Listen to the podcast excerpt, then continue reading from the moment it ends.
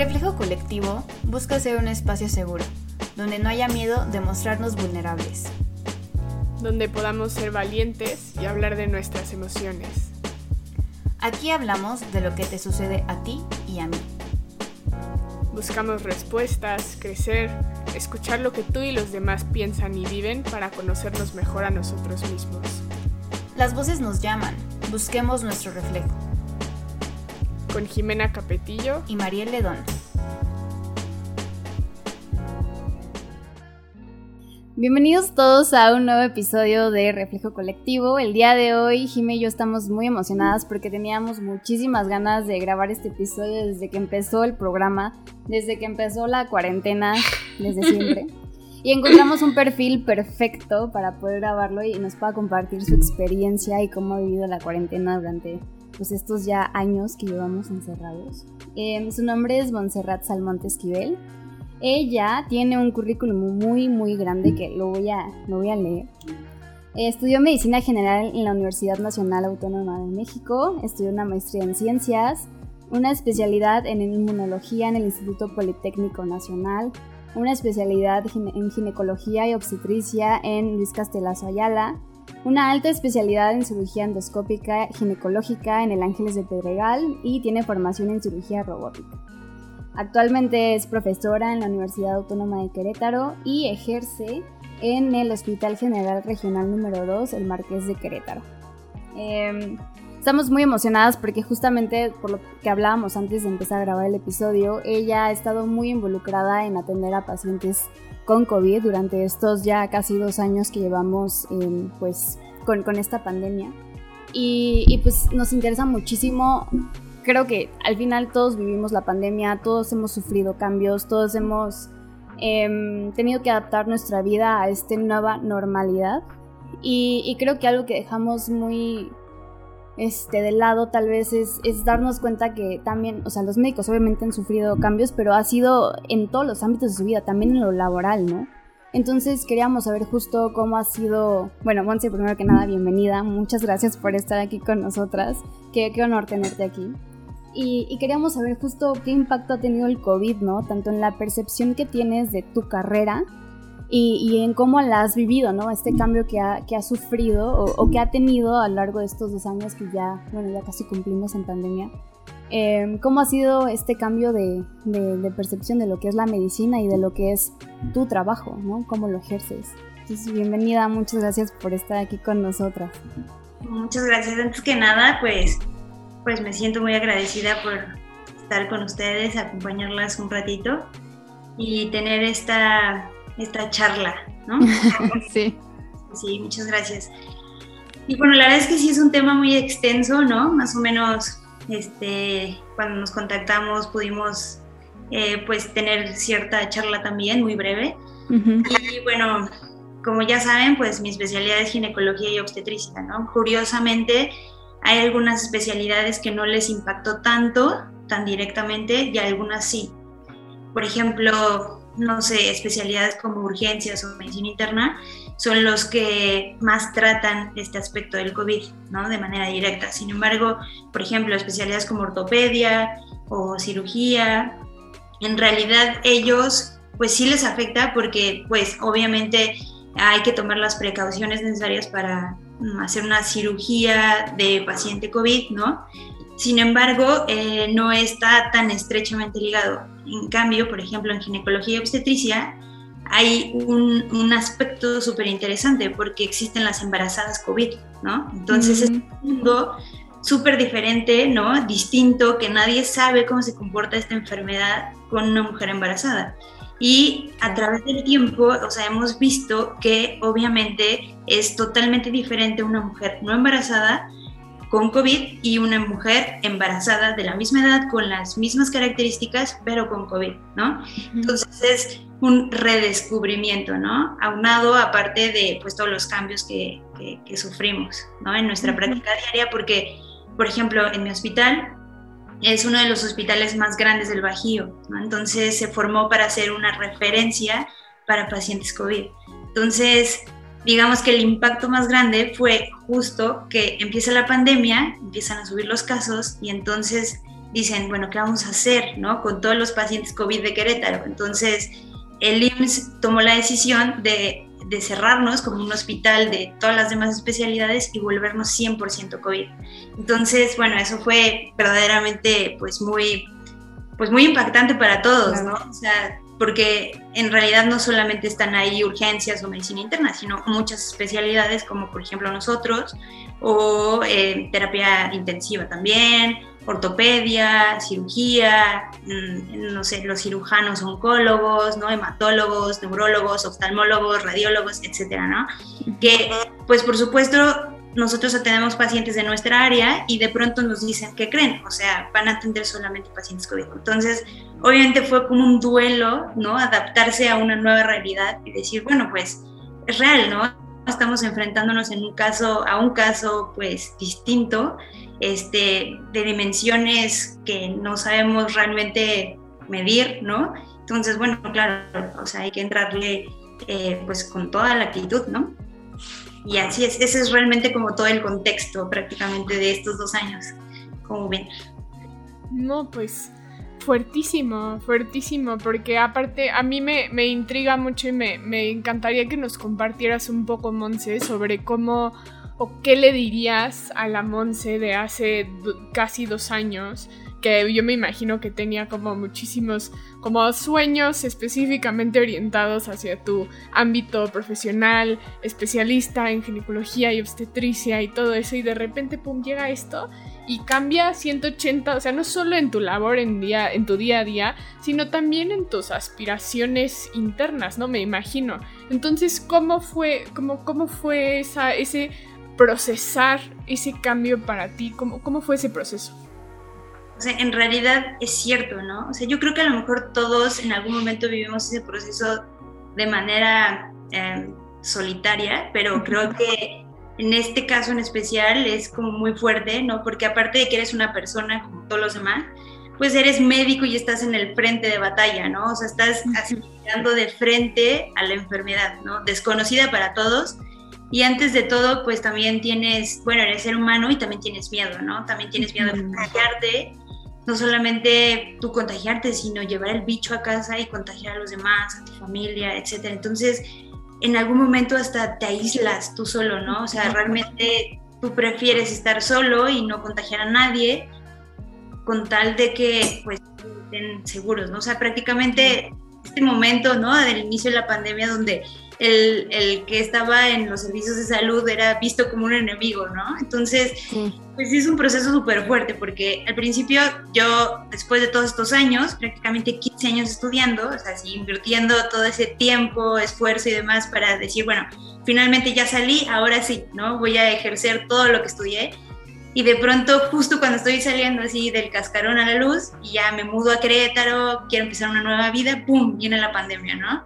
Yo creo que eso seguramente les pasó a todo mundo que tal vez terminaron como un, no sé, un proceso, no sé, un desarrollo, un proyecto y demás, y ya estaban a punto de empezar otro, bueno, pues obviamente se vio mermado con esto de la pandemia.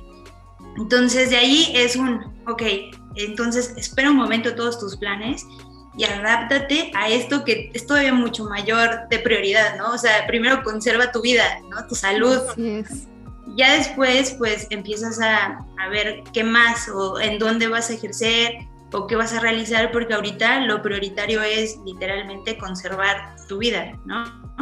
Entonces, bueno, eh, lo que yo le diría a Monse de, de, de, hace dos años sería, híjole, no lo sabrás, pero el poder de resiliencia es impresionante y a veces ni siquiera uno mismo sabe el, poder que tiene, ¿no? Y que realmente puede ser más fuerte de lo que uno piensa, porque, o sea, curioso, ¿no? Este, todos podemos, podemos reaccionar de diferentes formas, ¿no? Ante una misma situación. Entonces, este, uno es capaz de ver como hasta los compañeros mismos, ¿no? Aquellos que este, decidieron, o sea, ante la noticia, tomarse una copita de vino o más, una noche, ¿no? De ser siempre diciendo, nos fue muy mal, ¿no? O sea, ¿qué va a ser de mí, no? Así ese panorama fatalista, ¿no? Otros dijeron, bueno, pero bueno, los que se van a, eh, a hacer, pues, frente a todas las pandemias, con, bien protegidos con trajes, no han pasado nada, seguramente eso pasará conmigo, o sea, me voy a proteger muy bien, o sea, diferentes tipos de panorama, ¿no? Entonces, este, realmente creo que dentro de todo, sí le diría, Monse, pues confío en ti, este, dale, porque dentro de todo, pues con buena actitud siempre va a ser mejor. Y la verdad es que sí, em, lo que yo tuve que hacer fue, fue justo eso, adaptarme. Y lo más interesante, obviamente sí me costó trabajo, o sea, no lo voy a mentir, creo que a todos, pero pues encontrarle el gusto, ¿no? Al final estudiaste medicina y el gusto por la medicina es real, ¿no? Y es general. Entonces, estás aprendiendo medicina desde otro enfoque y finalmente pues lo disfrutas, al final es tu pasión. Pero bueno, sí, eso agrégale un poquito de estrés y miedo, ¿no? De contagiarte, pero, pero bien, bien, prácticamente eso le diríamos, así de mm, poder de resiliencia, si lo tienes, adelante. pero bueno, te vas a sufrir, pero ni hablar. Sí, ha sido una prueba muy grande, ¿no? Justo. Paciencia. Y curiosamente, dentro de todo esto, no solamente se, nos vimos afectados nosotros como médicos de base, no sé, recién egresados, sino también los médicos que están en formación de sus especialidades, por ejemplo, los residentes, ¿no? Que pasaron su examen nacional de residencia y ya llegaron a un hospital para formarse y, y crecer y aprender acerca de una especialidad y de pronto, ¡pum!, ¿no? COVID, se cierran todos los hospitales y eso ha pasado no solamente en México, sino en todo el mundo, donde se ha visto mermada igualmente pues su formación académica. Entonces, eh, ante esto, pues obviamente existe empatía y pues yo me acerqué a los residentes y traté de inspirarlos acerca de, bueno, ok, ¿sabes qué? Si no puedes practicar tanto, vamos a darle duro a la parte académica y vamos a tener clases y demás, y al final me terminé convirtiendo en profesora de, de residencia de la especialidad de gineco. Y la verdad, muy bonito, es algo que también he disfrutado, creo que también me ha ayudado mucho a sobrellevar todo este aspecto. Entonces, pues yo creo que sí, uno va encontrando, pues, salvavidas, ¿no? Como dicen. Sí, qué bonito, qué bonito que, que al final esta resiliencia te haya permitido no solamente adaptarte tú a ti, bueno, a ti misma a esta nueva realidad, sino el, ver de qué modo puedes ayudar a las personas que te rodean a también no sentirse frustrados, a también seguir aprendiendo y, y que esto sea solamente justo un cambio de planes momentáneo, esperemos. Pero este que de alguna manera u otra puedan seguir motivados, ¿no? Porque ahorita que lo dices es, es, es muy cierto, o sea, me siento muy siento que eh, muy afortunada, ¿no? De que, de que creo que realmente no nos damos cuenta de, de que estamos compartiendo experiencias muy similares con los demás. Ahorita que te escuchaba, yo llegué a sentir frustración porque obviamente en mi carrera y en mi trabajo hubieron, hubieron cambios. Yo tenía planes y, y el COVID vino a tumbármelos, ¿no? Y entonces yo sentí mucha frustración durante un momento y... Y la verdad es que no nos damos cuenta que los que están alrededor de nosotros también lo viven, los médicos, los, en cualquier otra especialidad, ¿no? Los pedagogos, como Jimena, los eh, arquitectos, todos, todos, todos sufrimos algún tipo de, cambio o de este, modificación en nuestros planes. Y, y, pues la verdad es que sí, pensando en justo estas personas que, que, están empezando su especialidad y que realmente es el comienzo apenas, cuando están motivados de que venga esto y se los tumbe, pues sí ha de ser un, algo pues frustrante, ha de ser algo que no tiene tan motivado, pero hay que ir el modo de cómo sí, ¿no? El modo de cómo sí seguir adelante, el modo de cómo sí seguir aprendiendo. Y qué padre que se hayan encontrado con, contigo, ¿no? Que, que tienes estas ganas de tú también motivarte, tú también seguir aprendiendo. Y pues al final es como tú eres tal vez más experta, tuviste la oportunidad de poder ejercerlo un poco más o de poder aprender más de manera práctica y tal vez eso sí lo puedes compartir con ellos ahorita. Entonces, qué, qué bonita manera, ¿no? De mantenerte a ti motivada y también de mantener motivados a los demás a tu alrededor. Así es. Así es. La verdad es que sí, o sea, ahí en algún momento espero que lo vean este podcast, mis residentes. Nos ha enseñado muy bien.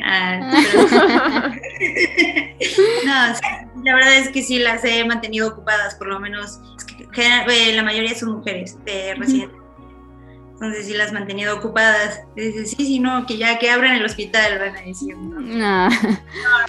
es que creo que eso es totalmente cierto, ¿no? La parte de la motivación es muy importante y más porque efectivamente mi residencia fue una residencia normal, o sea, con fortuna, no uno no lo sabe, pero es cierto, y la suya no, ¿no? Y, la suya prácticamente está dividida entre aprender a atender pacientes COVID, ver pacientes COVID y ginecológicas, ¿no? Y obstétricas. En este caso, pues sí, les decía, ¿no? La parte de obstetricia y COVID, que es un tema nuevo en el mundo y justo directo y específico para nuestra especialidad. Entonces, pues también es un, es un tema nuevo que salió en el temario, ¿no? Entonces está súper interesante. La verdad es que sí. Oye, Monse, creo que esto también, que dijiste una palabra que es súper, súper como clave en, en nuestro podcast, que es también la empatía, ¿no? La empatía que tienes para con ellos, porque pues tú podrías seguir con lo que estás haciendo sin querer inspirarlos, ¿no? Y a mí también lo que me gustaría que nos compartieras un poco es cómo le haces cuando necesitas inspirarte a ti mismo, ¿no? Porque es distinto inspirar a los demás a encontrar inspiración y motivación en ti misma cuando me imagino, o sea, si es para nosotros los que no estamos ahí al frente, te enteras de cada caso y ves las noticias y, todo es, todo el tiempo hay como estímulos negativos alrededor y, de mucho estrés y alarma. No, no, o sea, no me imagino cómo ha de ser para ti que lo vives todos los días. Entonces, ¿qué haces o qué, cómo has encontrado que puedes como sobrevivir esas rachas complicadas de demasiada presión emocional? También me imagino. ¿Qué, ¿Cómo le haces? muchas gracias por la pregunta, ¿no? Primero, creo que aquí ya nos metemos a, una charla más íntima. Es es una excelente pregunta porque yo creo que todos hemos tratado o hemos crecido de una forma u otra y aunque no queramos, ¿no? Tenemos que buscar y encontrar herramientas para poder inspirarnos, motivarnos y no realmente pues caer en toda esta parte de la negatividad, ¿no? Que existe todo el tiempo alrededor. Aparte, no sé si recuerdan que al inicio de la pandemia todo era fatalista, ¿no? Y todas las las noticias eran así súper negativas, así todos íbamos a morir, este, todos estábamos encerrados, todo el mundo cayó en caos, fue y compró cosas del súper, se acabó. El, papel, se acabó. baño. aspecto, entonces, este, creo que efectivamente sí, todos hemos crecido de un modo u otro y encontrado herramientas que nos han ayudado a, a sobresalir, ¿no? En lo particular, este, traté de buscar herramientas que además me ayudaran, además de liberar el, estrés, ¿no? Sobre todo, este, sobre todo, digamos, estimular mi sistema inmunológico. Y a lo que hablo es, por ejemplo, respiraciones, ¿no? Encontré que hay técnicas de respiración por las mañanas, matutinas, donde si tú te levantas tempranito y ventilas muy bien el espacio y empiezas a poner musiquita, estar en un estado tranquilo, enfocarte, ¿no? Aparte son, son hábitos que en algún momento la verdad es que sí son muy buenos, pero además a esta parte desde la pandemia le agregué esto porque además leí y supe que estimulaba mi sistema inmunológico, pues todavía mejor, ¿no? Además te ayuda mucho el enfoque, a liberar estrés. Entonces estuve haciendo técnicas de respiración y después hacía un rato de meditación. De verdad que yo creo que eso me mantuvo, ay, no sé, cuerda o de alguna forma en cierta paz, ¿no? y, y, la verdad es que de todos modos es, es complicado, ¿no? O sea, híjole yo creo que eh, a, pesar de eso, si llegas a polarizarte a veces, ¿no? Con cierto pesimismo, ¿no? Por ejemplo, ahorita, que otra vez volvieron a subir los casos, este, pues ya, ¿no? Como que lo, observas por fuera y dices, eh, nuestro panorama real, ¿no? Es lo que nosotros pensamos, ¿no? Por cómo se ha ido comportando todo este asunto de la pandemia, es que pues ya no van a bajar los casos, sino que nos vamos a mantener como en una meseta, ¿no? Eso es lo que pensamos hasta el próximo año sobre todo porque se viene diciembre, enero. Ojalá que no, ¿no? Ojalá que en el panorama más positivo sea que pues vayan bajando poco a poco y este, no sea así. Sin embargo, la realidad es que pues ya tenemos como cierta, no sé, eh, pues ya este poder de adaptación o de decir, bueno, ya, probablemente sí va a ser así, pero pues ni modo, ¿no? Ni hablar, hay que darle y esperemos que esto ya el próximo año lo vayamos pasando poco a poco, porque al final eh, todos entendimos que el COVID llegó para quedarse, ¿no? O sea, el COVID va a pasar a formar parte de todos nosotros y va a ser una enfermedad ya del común, ¿no? Del, del ser humano. Entonces, este, hasta que, esperemos pronto, sea una gripa fuerte y nada más, ¿no? Porque eh, efectivamente ahorita no, ahorita realmente sí nos afecta y sí nos truena a los seres humanos, entonces sí hay que cuidarnos, ¿no? No bajar la guardia.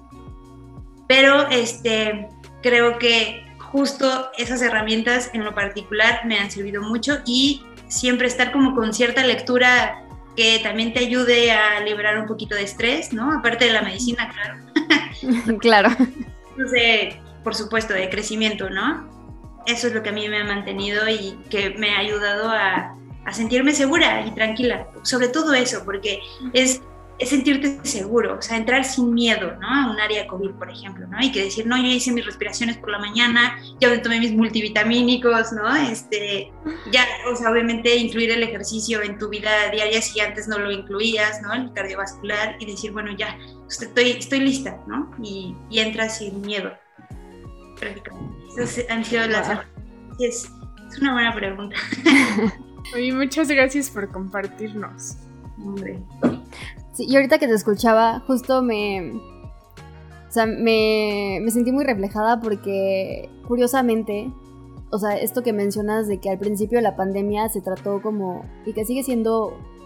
Es una enfermedad que, que sí ha causado muchas muertes, ¿no? Sí, sí es algo que, que, sí puede llegar a ser fatalista, ¿no? O sea, sí, sí tenemos que cuidarnos, sí tenemos que eh, ser muy prevenidos y, demás, pero en un principio de la pandemia, como era tan desconocido, si era este este discurso de hay que sobrevivir, ¿no? O sea, hay que ver de qué modo nos, podemos proteger porque es algo que no desconocemos por completo y hay que ver cómo, cómo podemos salir adelante. Y, en este, la verdad es que yo la he sufrido muchísimo porque yo tengo asma y entonces em, yo en un principio me, consideraban como una de las poblaciones de, muy alto riesgo, ¿no? Entonces... Eh, todas estas actividades que, mencionabas de respiraciones, de em, tratar de hacer cosas que a mí me hicieran sentir tranquila y me hicieran sentir cómoda a pesar de que seguía encerrada, ¿no? Porque en, mi casa me acuerdo que no abríamos ni las ventanas, o sea, era de cerrar las ventanas, todo, porque era cuando no sabías si, volaban o si nada más estaban en el suelo o, para dónde estaba el virus, ¿no? Entonces yo me acuerdo que empecé a hacer muchísimo yoga con mi hermana, porque mi hermana, bueno, tú sabes que hace muchísimo yoga. Y, y hacer estos ejercicios de meditación, de respiración, de, ir este, estimulando mis pulmones para que fueran más fuertes, es lo que yo creo que, me ha permitido mucho sentirme más tranquila durante toda la pandemia y también sentirme que estoy más fuerte, o sea, sí siento que he fortalecido mis pulmones. Entonces, este tipo de herramientas, me imagino aún, digo, yo me sentía protegida y eso que seguía trabajando en, desde casa, ¿no? Home office pero este tipo de actividades para las personas que sí tienen que salir de casa, que sí tienen que de alguna manera u otra exponerse, porque hay muchos casos en los que no hay de otra, ¿no? O sea, habemos muchos casos que podemos em, quedarnos en casa, que podemos seguir laborando, que podemos seguir teniendo un ingreso estando desde casa, pero hay otros como tú y yo y como otras profesiones que tienen que salir de casa, ¿no? Entonces, el, hacer este tipo de actividades que tal vez te permita sentirte más tranquila, te, te permita estar mentalmente más preparada para abordar este, este, estos retos ¿no? que hay afuera, pues creo que eso es algo súper valioso y que muchas veces este, como que salimos y nos enfrentamos a esta cosa desconocida, a este virus, sin tener las herramientas que tal vez nos puedan hacer sentir más, más tranquilos o que estamos haciendo de nuestra parte algo y después lo emocional se vuelve muy, muy denso y, y es cuando vivimos un poco la vida con, con miedo, ¿no? Entonces se me hace súper interesante y súper súper padre que hayas agarrado este tipo de técnicas porque al final tú sales, ¿no? Tú sales, tú te expones y tú intentas ayudar a los demás. Y, muchas veces en este intento de ayudar a los demás, si no nos estamos protegiendo nosotros mismos de alguna manera u otra, pues llega a ser imposible, ¿no? Llega a ser muy, muy difícil. Y me imagino que, que bueno, no sé cómo sea justo, quería preguntarte como la dinámica con tus compañeros, o sea, cómo le hacen entre ustedes para poder em, pasarse tips o mantenerse motivados o mantenerse incluso em, todos de una manera u otra seguros o tranquilos o, lo más posible protegidos mentalmente y emocionalmente, ¿no? Porque creo que es algo que tal vez se deja a un lado, ¿no? O sea, estuvimos al principio de la pandemia muy, muy preocupados y hay que seguir muy, muy preocupados en cuidarnos como este, a este nivel como físico, pero emocionalmente, ¿cómo ha sido para ustedes el, realmente mantenerse, pues, pues bien, ¿no? Mantenerse eh, unidos y mantenerse 100% estables. Bueno, lo más que se puede. Pues mira, te voy a ser totalmente sincera. La realidad en México es que no hay, no hay un acompañamiento psicológico ni apoyo emocional en este aspecto. Esa es una realidad.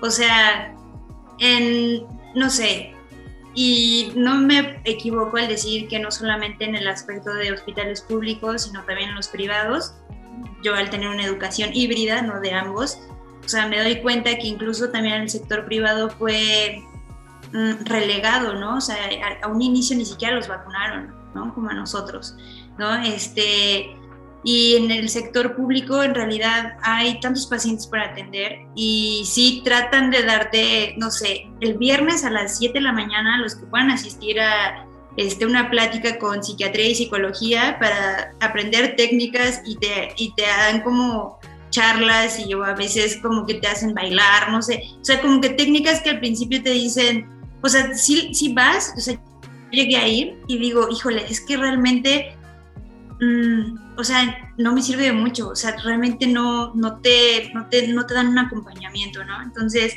eh, empiezas a tener un acompañamiento con tus propios compañeros, ¿no? Y vas viendo casos desde el hecho de, de los que terminan eh, estando totalmente fastidiados, o sea, literalmente este síndrome del burnout, o sea, literal, y ah, está pasando, ¿eh? O sea, te, te puedo decir que ahorita, más que en otros momentos, o sea, ya estás aguantando más de un año, o sea, llevas más de un año así, ya está el burnout así al máximo esplendor. La mayor parte de los compañeros que conozco están teniendo un acompañamiento, ya, o sea, ya van a terapia, o algunos, en algunos casos, ya están teniendo este tratamiento, ¿no? Ansiolítico, por ejemplo, porque dan ataques de ansiedad, ¿no? O sea, es lo que yo he estado como viendo. Entonces, em, la realidad es que, es que sí está solo, ¿no? Y hay como, pues, varios aspectos en este sentido, porque primero, yo creo que tampoco exagero cuando digo que todos los médicos que yo conozco, todos nosotros, conocemos al menos una persona, colega, que haya muerto por COVID. Todos.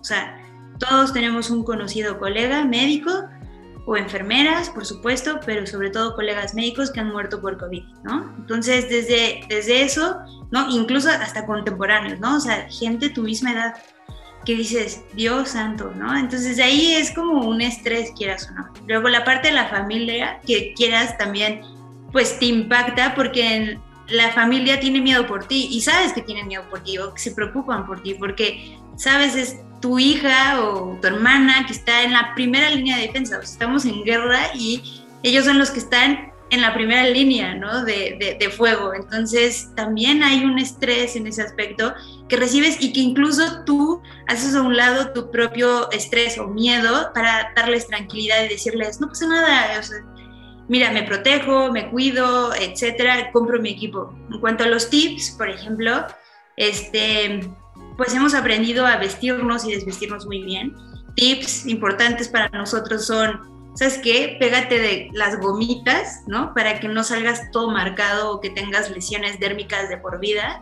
Este, tips como cómprate tus propios gogles ligeros, profesionales, para que no pesen para nada y y, uses los que te da pues tu hospital y te aprieten el, este, la cabeza y al final termines con un dolor de cabeza que no puedes con él, ¿no? Al salir del COVID, o sea, es realmente sí muy, muy incómodo.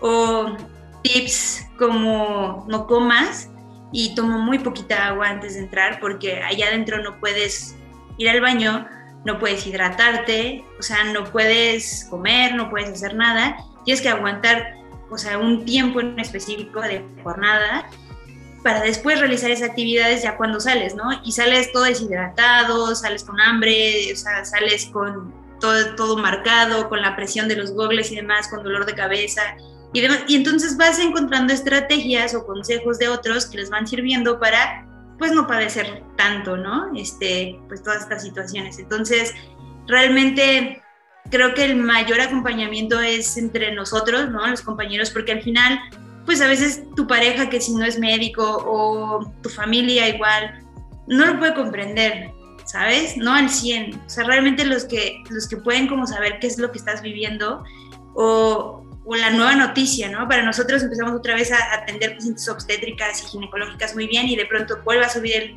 este, casos de COVID y te dicen, ¿sabes qué? Vas a regresar otra vez a COVID. Y entonces este, esta noticia que obviamente te afecta, ¿no? O sea, realmente sí, solamente tus compañeros lo comprenden al 100%, ¿no? Aunque el otro trate de ser empático y te diga, híjole, uff, ¿no? Y, y, que sabes que en algún punto le importas, claro que sí, pero realmente, o sea, la parte de, terminar agotado, con sueño, o sea, sin mucha energía, porque realmente estás ahí, pues sí, seguramente también tiene que ver mucho con el estrés, la deshidratación y demás, sin comer y bla. O sea, sales agotado, realmente agotado, pareciera como si hubieras trabajado mucho más tiempo, de verdad. Entonces, este, sí nos hemos acompañado entre nosotros, sí hemos tenido que en algún punto ya recurrir este, de un acompañamiento psicológico amable, ¿no? Algunos como más profesionales, ¿no? O sea, algunos pues ya que necesitan incluso hasta medicamentos, ¿no?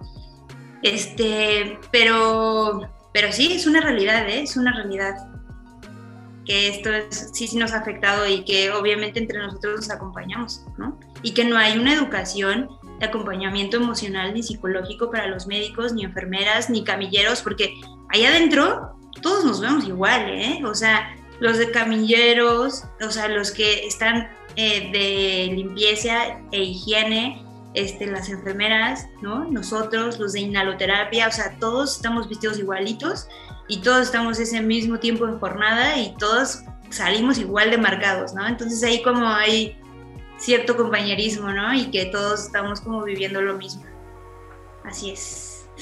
Ay, Monse, mientras nos, nos contabas, no, no, no puedo como sacarme de la mente lo importante que es, son justo estas como habilidades para saber lidiar con lo que no podemos controlar y poder estar, tener como la mayor inteligencia emocional posible ante un momento así de, de, de, repentino y de drástico.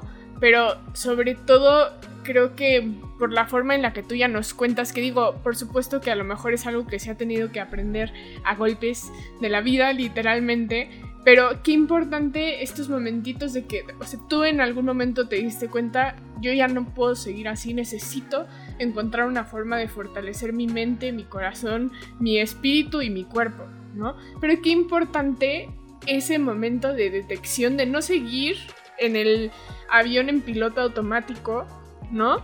Porque eso solo termina en un ahí en un burnout eh, tremendo, tremendo.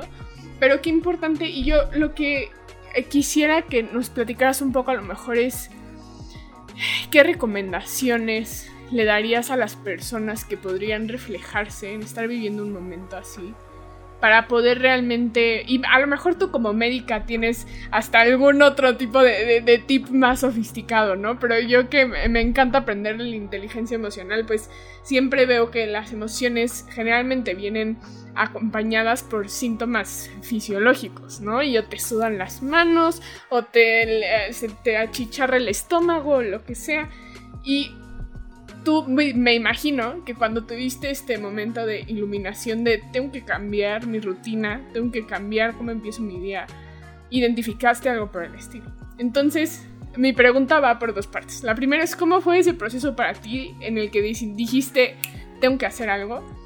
¿Y qué tips le darías a, a personas, no necesariamente doctores, pero que estén viviendo una situación parecida para poder como llevar un proceso parecido al tuyo, parecido en el sentido, ¿no? De porque a lo mejor pues las respiraciones no les funcionan o lo que sea, pero de que tenga como resultado una conducta favorable para su persona. Sí, claro. Pues mira, este, creo que sobre todo es como ese reconocimiento acerca de que uno es el maestro y creador de su propio destino, ¿no? O sea, reconocerse a uno mismo como, como el actor principal, ¿no? Yo creo que ese es como el inicio. Después es, mmm, ¿cómo puedo decir? Dominar o volverse con maestría acerca del control de tus propios pensamientos, ¿sabes? O sea, a veces el pensamiento, los pensamientos son, o sea, de verdad te pueden hundir o te pueden o sea, la historia que te cuentas tú a diario y todo el tiempo, ese diálogo interno que tienes contigo mismo es vital, vital por completo. Desde el hecho de, no, me voy a contagiar, no, no, es que esto está horrible, no, es que me voy a sentir súper mal. Y son, lamentablemente, a veces los que les daba ataques de ansiedad, porque es real, ¿eh? Hay ataques de ansiedad dentro de COVID.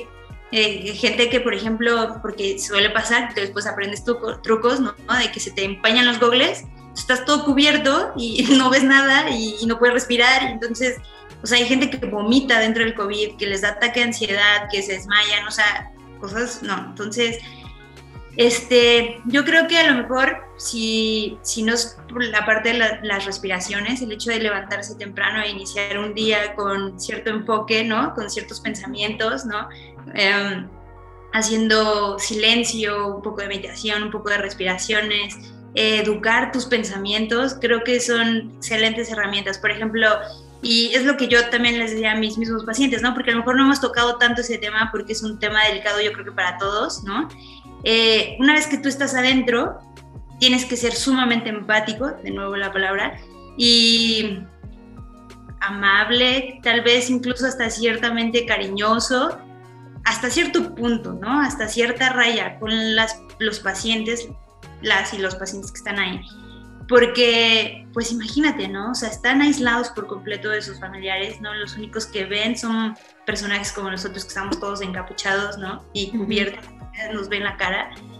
Y que, o sea, realmente están en un punto donde ellos piensan que, se van a morir, ¿no? Claro. y, y que les entra hasta desesperación. Entonces, por ejemplo, de las palabras que yo podría decirles a ellos, incluso a las personas que nos pueden escuchar, como dices, que no solamente sean médicos y que yo incluso se los brindo cuando estoy platicando con, con, las pacientes que, con los pacientes que atiendo, es que el cuerpo sigue a la mente, ¿no? No, no la mente al cuerpo, ¿no? Entonces, yo les digo, tu mente y tus pensamientos tienen que estar enfocados en la recuperación para que tu cuerpo vaya para allá. Si tú estás enfocado en la enfermedad, si tú estás enfocado en que hacia allá va tu cuerpo, ¿no? Entonces, el cuerpo sigue a la mente. Entonces, una vez que yo les digo estas palabras, este, es como un, reset, ¿no? Así, claro. Y dicen, ok, está bien, ok, está bien, ¿no? Y dicen, bien, está bien. Entonces, puso la piel chinita. En la recuperación. Este, entonces, creo que eso vale para todos, ¿no? O sea, tú estás enfocado en algo, hacia allá va tu atención, hacia allá va tu destino, ¿no? Entonces es estar enfocado en la salud, en cuidarse, en hacer todo este tipo de herramientas que te hacen sentir mejor y pues para que finalmente pues pasemos, ¿no? Esto de largo eh, lo mejor posible, ¿no? Invicto si se puede, pues, pero efectivamente yo creo que sería uno de los consejos, ¿no? O sea, cuidar tus pensamientos. Ay, muchísimas, sí, Muchísimas, muchísimas gracias por compartir. Y solamente antes, ya se ha pasado el tiempo rapidísimo, pero antes de pasar a nuestra parte de, conclusiones y de aprendizaje, creo que sería valiosísimo, Monse, si nos pudieras compartir a todos los que te, te escuchamos, este, como recomendaciones de cómo podemos seguir cuidándonos. No hay tanta información ahora, pero ¿cuál sería tu mensaje para la gente que nos escucha? ¿Cómo nos podemos seguir cuidando? Este, la verdad es que creo que sí es igual un punto muy importante porque siento que hay veces ya con todo este hastío, ¿no? Con toda esta parte de, que ya se prolongó mucho tiempo la pandemia, bajamos la guardia. Entonces, la verdad es que, pues primero que nada, por favor, empatía también con nosotros, así, nosotros lo sufrimos y todos se portan mal, de verdad que suben los casos y lo sufrimos también nosotros y también somos hijos, ¿no? Hermanos, etcétera, etcétera, o sea, así de, hey, por favor, ¿no? Si no conoces un médico, este, aquí estoy yo, ¿no? Cuídame, porfa. Em, entonces, prácticamente es esta parte del aislamiento social, yo creo que todavía debemos de, de, de procurarlo. Eh, recordar que los espacios cerrados, sin ventilación, respirando el mismo aire, eso es el mecanismo principal de contagio, entonces hay que evitarlos totalmente. ¿no? O sea, terrazas, espacios abiertos siempre va a ser mejor. Y por último, yo creo que la parte de, de cómo está tu condición de salud, ¿no? O sea, voltearse a ver a uno mismo acerca de su alimentación, acerca de su ejercicio cardiovascular, ¿no? El peso, ¿no? El peso corporal, híjole, hay que cuidarlo un montón también. Em, y, por ejemplo, en lo particular, la verdad es que yo sí empecé a suplementarme súper bien con vitamina C, vitamina D y algunos otros suplementos que la verdad o sea, me, han hecho sentir muy bien. O sea, yo puedo decirles y sigo tocando madera, ¿no? Yo no me he enfermado de ni una simple gripe desde que empezó todo esto porque como que reforzamos, ¿no? O sea, la parte de la que limpiamos, o sea, ya limpiamos todo, este, ¿no? Y que igual la ropa, ¿no? Y este, este, este lavado de manos, ¿no? Y, y sobre todo el hecho de estarse cuidando, dormir bien, comer bien, hacer ejercicio y estos suplementos pues sí como que han reforzado nuestra salud o por lo menos la verdad es que sí me han ayudado mucho a mí.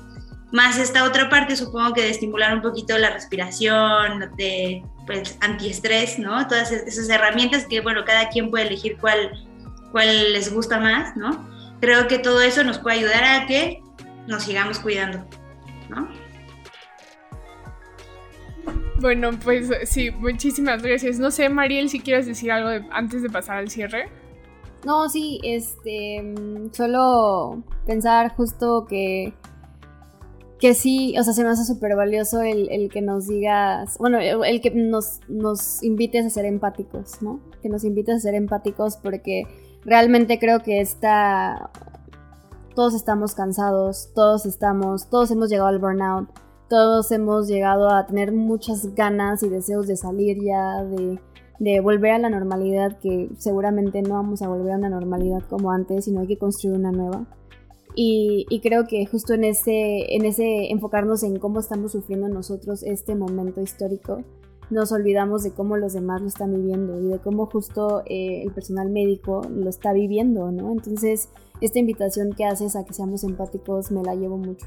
Antes de que justo lleguemos al cierre, pero se me hace súper valioso que decías, también son hermanos, también son hijos, también son, son, son seres vivos, ¿no? Son seres humanos que, también están viendo cómo lidiar con este, este, contexto que tenemos. Entonces yo me quedo con esa invitación. Y, voy a ya entrar a la, a la, fase de me quedo con de una vez. y, justo quería decir que... Mm, Primero que nada, te agradecemos mucho que hayas estado con nosotros, Monse, porque creo que, justo como decía, nos, vemos tan abrumados por la situación en la que estamos que nos olvidamos de que otras personas también lo están viviendo. Y nos olvidamos de que hay otras personas que lo están viviendo con muchísima más intensidad que nosotros y que somos personas que estamos muy bendecidas y que estamos muy em, privilegiadas, como decía hace rato, porque no tenemos que salir de nuestra casa pero entonces al ampliar nuestra vista o el poder ver cómo estás viviendo, por ejemplo, tú o tus compañeros, este, este nuevo contexto, esta nueva situación, y el ver que, que obviamente para yo sufro, ¿no? Que, que, estén subiendo las cifras y que, y que, pero sufro de manera un poco menos invasiva, ¿no? Que, que estén subiendo las cifras porque yo sigo en mi casa, yo sigo segura, ¿no? Entre comillas. Pero, este, como este, despunte otra vez de cifras y este despunte otra vez de nuevos eh, personas que están sufriendo esta enfermedad em, vuelve a ser un una, una caída, ¿no? En, tal vez tus planes, en, tus anhelos, en tus proyectos de vida, ¿no? Y de tus compañeros y también a nosotros, ¿no? O sea, de manera indirecta todos, todos estamos siendo afectados por, por el COVID, pero como justo el de tal vez si, si ampliamos un poco más esta visión y no vemos nada más en cómo lo estamos viendo nosotros, sino empezamos a, pensar realmente en el colectivo, que siento que eso pasa mucho, nos, nos individualizamos muy, muy, mucho en muchas situaciones porque sí la estamos sufriendo, ¿no? Pero si tal vez pensamos más en el colectivo y cómo podemos mejorar la situación de manera general, no solamente individual, es cuando al final puede haber una, una mejora eh, más grande, ¿no? Una mejora mayor para la mayor cantidad de gente. Entonces creo que es algo en lo que yo igual invito a las personas que nos escuchan a que yo sé que es cansado, yo sé que ya llevamos mucho tiempo encerrados, pero tal vez justo podamos sacrificar cosas que, que, no son necesarias que hagamos y, poder pensar en las demás personas que sí están haciendo muchos sacrificios porque nosotros sigamos con bien y sigamos saludables, ¿no? O puedan ayudarnos a seguir saludables. Entonces era eso y también quería como hacer énfasis en esto que nos mencionabas de educar a nuestros pensamientos, porque se me hace muy muy curioso y no digo que sean cosas contrarias, pero eres justamente un personal médico, ¿no? Un personal que, que, que, yo siempre catalogo como personas 100% científicas, ¿no? entonces ver esta parte que tú también tienes desarrollada espiritualmente me da mucha paz, porque yo tengo muchas tías que me dicen como, sí, es que todo es mental y neta, mentalízate y, y, te, va, te va a ir bien y no te va a dar COVID y demás. Y, y yo siento que es una combinación de ambas, ¿no? O sea, es una combinación de cuídate, no te expongas, pero al mismo tiempo prioriza, ¿no? Prioriza tu, tu, mente, prioriza, y como la frase que decías de el cuerpo sigue a la mente, se me hizo wow, ¿no? Porque yo sí, o sea, hay que aprender a leer nuestro cuerpo. Yo, el estrés me duele la cabeza, yo ya sé que estoy estresada, ¿no? O sea, yo ya, o sea, estoy tratando de encontrar estos patrones que mi cuerpo me está em, tratando de explicar de cómo me siento para poder em, que sea eso justo lo que detone que yo haga un cambio en mi vida, ¿no? Entonces, se me hace como muy, me gustó mucho que, que, nos compartieras este lado espiritual y, emocional y de inteligencia emocional que tienes, porque al final, em, pues sí, ¿no? Hay que, somos seres humanos, somos seres emocionales y, y, y a pesar de que esto sea un virus que es, pues te afecta físicamente, también nos está afectando emocionalmente el simple hecho de pensar en él, ¿no? Entonces es algo que, que no, no, tenemos que perder en vista, que hay que cuidarnos de ambos, bueno, de todas partes, ¿no? Tanto mental como espiritual y como físicamente. Entonces yo solamente quería decir que eso me, me impactó mucho y te agradezco mucho que nos lo hayas compartido porque pues más aún de que venga de alguien que está en constante exposición, tanto física como emocionalmente al virus, se me hace algo como muy valioso y que realmente nos puede ayudar muchísimo a las demás personas que igual nos está costando trabajo lidiar con esta situación, ¿no? Que, que, emocionalmente a veces nos sobrelleva y nos sobrepasa, em, pues ver que la resiliencia tiene que llegar para quedarse. Entonces, muchas gracias, Monse. Y, quería ver si tú tienes algo con, lo que te quedas y nos quisieras compartir a nosotras y a quienes nos escuchan. Bueno, pues antes de pasarle la palabra a Jime, la verdad quiero agradecerles por haberme invitado. Creo que estos espacios son importantes para todos porque todos al final estamos viéndonos afectados por el mismo, el mismo tema, ¿no? Entonces, este, creo que está súper interesante tener las diferentes perspectivas de cómo lo vive cada quien, ¿no? Entonces, poder tener ese, esa ventana de perspectiva del otro, creo que nos da mucho, mucho enriquecimiento, ¿no? Mucho crecimiento. Muchas gracias. Ay, no, de qué gracias a ti, Monse. Y justo, pues, justo por esas distintas perspectivas, pero a la vez emociones y vivencias en común que tenemos fue que empezó reflejo colectivo, pero yo me quedo con muchísimas cosas, al igual que Mariel me quedo con la importancia de pensar sistémicamente, de reconocernos como parte de un sistema y sobre todo asumir la responsabilidad que tenemos el poder de, gracias a, como, o sea, el poder de con fundamento en empatía en los doctores y, y, todos los que están dentro del sistema de salud, tenemos el poder de mejorar su calidad de vida, ¿no? Así como la nuestra a través de nuestras decisiones en este momento que, reitero, si es duro para todos los que estamos fuera, para los que están dentro, tremendo. Y nada más por eso y por creo que por cómo has sobrellevado todo esto y por lo que nos has compartido, puedo decir que me, inspiras, nos inspiras a los que te escuchamos, porque si lo puedes hacer tú en esas circunstancias, nos da a nosotros un poco más de, pues, de, ¿cómo se dice? De hope. De, de esperanza. Qué pocha estoy. De, de esperanza, ¿no? De, de muchísima, de, muchísima esperanza en ese sentido. Y también me encantó, yo, yo tengo una enfermedad, una enfermedad autoinmune y cuando me diagnosticaron, lo primero que me dijo mi doctor fue no te apropies de la enfermedad. No te apropies de la enfermedad porque no es tuya, ¿no? Y me hizo mucho, me reflejó mucho con lo que dijiste tú sobre la mente, ¿no? Y cómo nuestro cuerpo sigue la mente. Y creo que esa es una mentalidad que podemos transferir a cualquier estilo de vida que tengamos. Y pues también me quedo con la importancia de cuidarnos, ¿no? O sea, por supuesto el COVID, pero en general también qué importante es llevar una vida sana y justo asumir el protagonismo de nuestra propia vida, como bien lo decías, Monse. Entonces me encantó porque creo que esta plática que acabamos de tener, súper poderosa y llena de tantas emociones para todos, no se queda nada más en el COVID ni en un hospital, ¿no? O está en la vida de cada uno de los que somos humanos, nada más por nuestra naturaleza. Entonces, Monse, te agradezco muchísimo, muchísimo en verdad que nos hayas compartido de forma tan transparente y tan humana todo tu proceso. Y pues en verdad reitero que nos inspiras, eres en verdad una heroína, al igual que como estoy segura que inspiras a tus alumnos, que aparte como pedagoga agrego que es de, las de las mejores este, características que puede tener cualquier buen profesor, es que, que te inspira. ¿no? Entonces, muchas, muchas gracias a los que nos escuchan, a los que nos ven también, gracias por dedicarnos un ratito de su día. Y bueno, pues recuerden, cuando las voces suenan, reflejos llevan. Hasta Nos vemos.